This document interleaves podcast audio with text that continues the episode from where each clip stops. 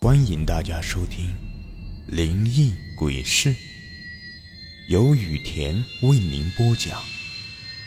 最后提醒大家一句：小心身后。身后。这个故事的名字叫《门外的脚步声》。我的老家在甘肃省东北部的一个小山村。属于黄土高原地貌，我在那里度过了快乐的童年，但也伴随着一些阴影。在我小时候，两千年左右吧，我们家乡还有相当一部分人住在窑洞里面，我家也是住的窑洞。大概在我五六岁的时候，一个夏天下午，我爸带我去山底下的我一个曾祖母家做客，我爸牵着我的手。走在前面，我跟在他的后面走。走到半山腰的时候，我看到山对面的王家山上，不知道什么时候出现了一个火球，远远的看去有簸箕那么大。火球顺着山洼缓缓往下滚，一直滚进了山下的马莲河里。我以为是太阳落下来了，吓得赶紧问我爸那是啥。我爸说什么我都记不起来了，但我记得。他没有明确告诉我那是啥东西，拉紧我的手，快步向曾祖母家走去。晚上回家后，我跟我的外公睡在一起，因为我爸是倒插门的。大概十点多，我正睡得迷迷糊糊，听见悬崖上的坡路上有人往下跑，就跟我平时玩耍时下坡跑的时候一样，咚咚咚的声音。我以为是有人晚上往家里跑。路过我家的门口，但这个声音一直都有，来来回回的，咚咚咚的响了很长时间，一直持续了有十来天。我给外公说，问我外公什么原因，外公不说话，我也没有再问他了。就在一个多月后的一天，我和几个小孩玩泥巴，用手挖土时，谁曾想挖出来一根骨头，比我们胳膊稍微细一点。我们没有当回事因为过年杀猪杀羊，吃完肉骨头就扔在了门口山坡下的草丛里。但是过了一会儿，竟然在不远处挖出来一个小骷髅头，两个眼窝空洞洞的，呲着牙，甚是恐怖。顿时，一个女孩和一个三四岁的小男孩吓得哇哇大哭，我们其余几个人也是面面相觑，不知道该怎么办。愣在原地有好几分钟，最大的一个男生叫张鹏，有八岁了，胆子也大。他笑话我们几个是胆小鬼，说着，他便把那骷髅头用脚踢向我们这边，吓得我们几个人四散而逃。张鹏一边贴着骷髅头，一边追着我们。那个三四岁的小孩跑得慢，被吓得尿了裤子。我们几个跑远了。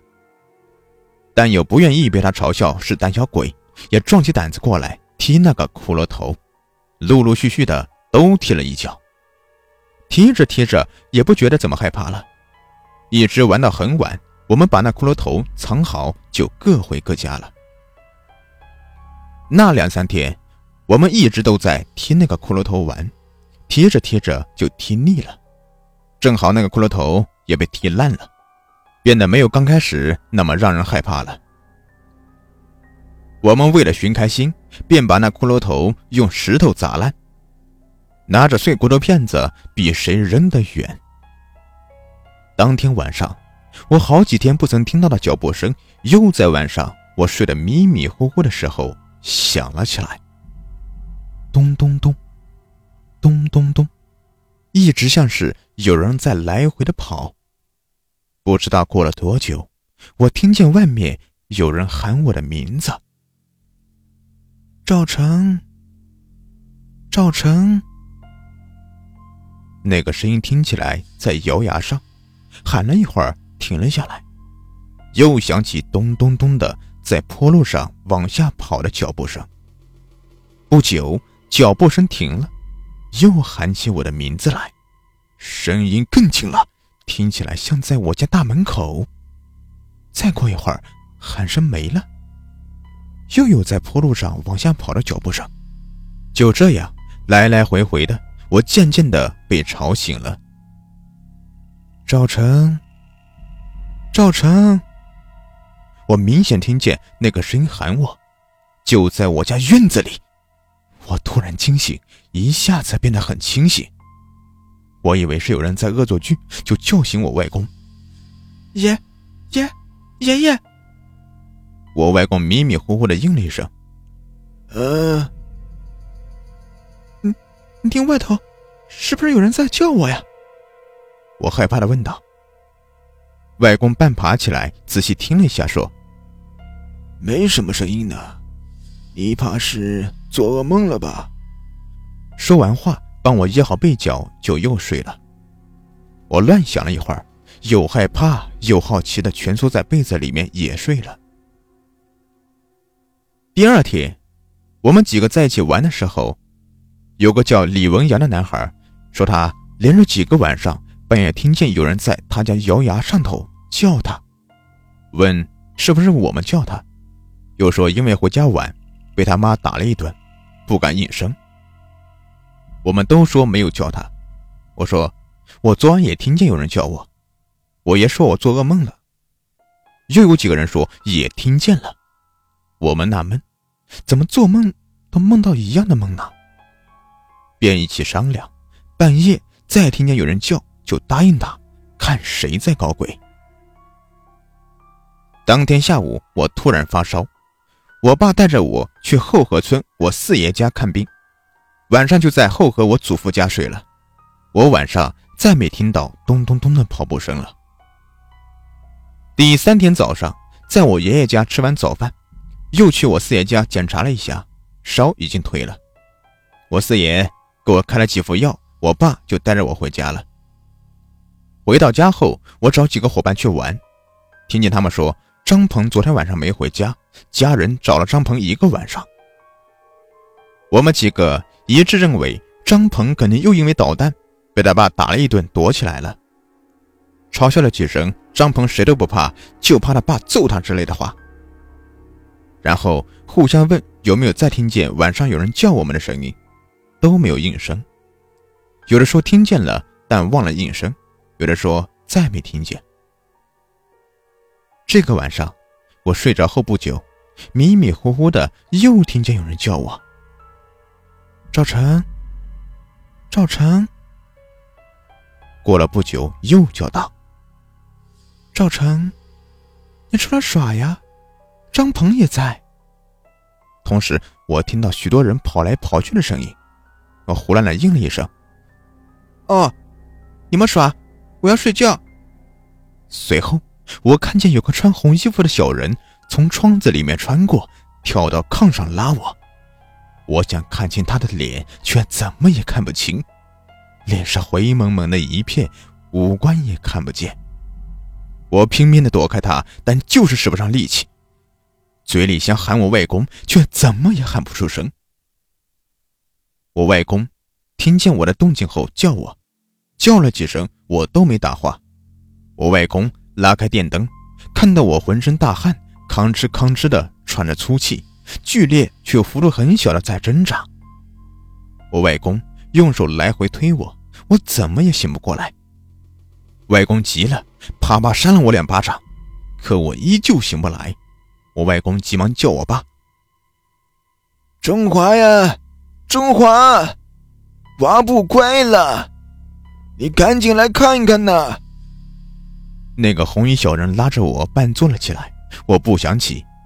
但我依旧使不上力气来反抗，他用手夹着我，穿过窗户，跳到了院子里。院子月光很亮，我看到张鹏、李文阳和另外两个我们一起剃骷髅头的小孩也都站在院子里，他们几个面无表情，麻木的站成一排。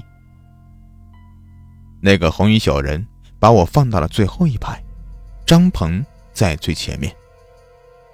红衣小人带头出了我家的院子，我想问前面的人，却张不开嘴，只是跟着前面的人不由自主的往前走。我们走得很快，就像在飞一样，也不避墙避崖，撞到墙就那么穿了过去。路上树影斑驳，风一吹，树叶随风摆动，就像有什么东西在那里挥舞着肢体。前面的人身体渐渐的被路上的树枝墙体刮蹭，衣服变得破破烂烂，身上的肉也一串串的掉了下来，血流了一路。李文阳脑袋像快要掉了一样，摇摇欲坠。但他们就像没有感觉到一样，我越走越怕，但脚并没有停下来。不多时，来到了马连河边，马连河此时变成了烧开的热汤，水里翻滚着水泡，水汽争先恐后的从破裂的气泡里面钻了出来，变成一个个张牙舞爪、面目狰狞的怪物围在我们身边。他们一个接着一个跟着红衣小人就往河里跳，我又喊他们，突然喊出了声，我就拼命的喊他们，不要跳，不要跳。可他们像听不见一样，一个接着一个跳进了河里。轮到我跳，突然觉得胸口一闷，像被什么重物狠狠的撞了一下胸口，疼得我闭起了眼睛。等我睁开眼后，我看见一家人围着我。家人看到我醒来了，总算是松了一口气，问我哪里不舒服，是又发高烧了，还是又做噩梦了？我只是睁着眼睛，神情木然，就像没有听见家人问我话一样。我妈又拿来买了药让我吃了，吃完药后，我爸突然说道：“娃娃刚才肯定是碰见什么了，刚才怎么叫都叫不醒他。”把我爸给的符拿来往晨晨身上一放，不过多久，娃就醒来了，一定是碰到什么了。说完，我外公和我妈也都若有所思的点点头，家人守了我一夜。第二天，我爸问我昨晚是做噩梦了还是得病了，我就把昨天晚上见到的那些事情说了一遍。我爸、我妈、外公一商量，就让我爸带着我去了祖父家。一个月后，我爸来接我回家。半路上，我爸告诉我说，李文阳、张鹏还有黄冰冰都死了。回家后，我听说到，就在我走的一周后，河里发大水，人们去河边捞柴。杨家沟村里的人捞上来两具小孩尸体，没有头，身体都被烧焦了。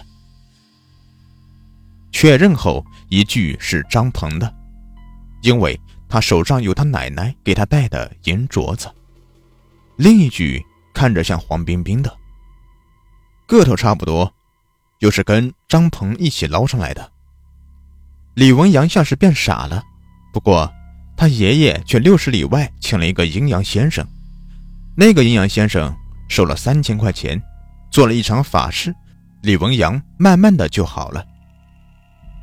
阴阳来我家，问我们这些小孩曾经发生过什么怪没有。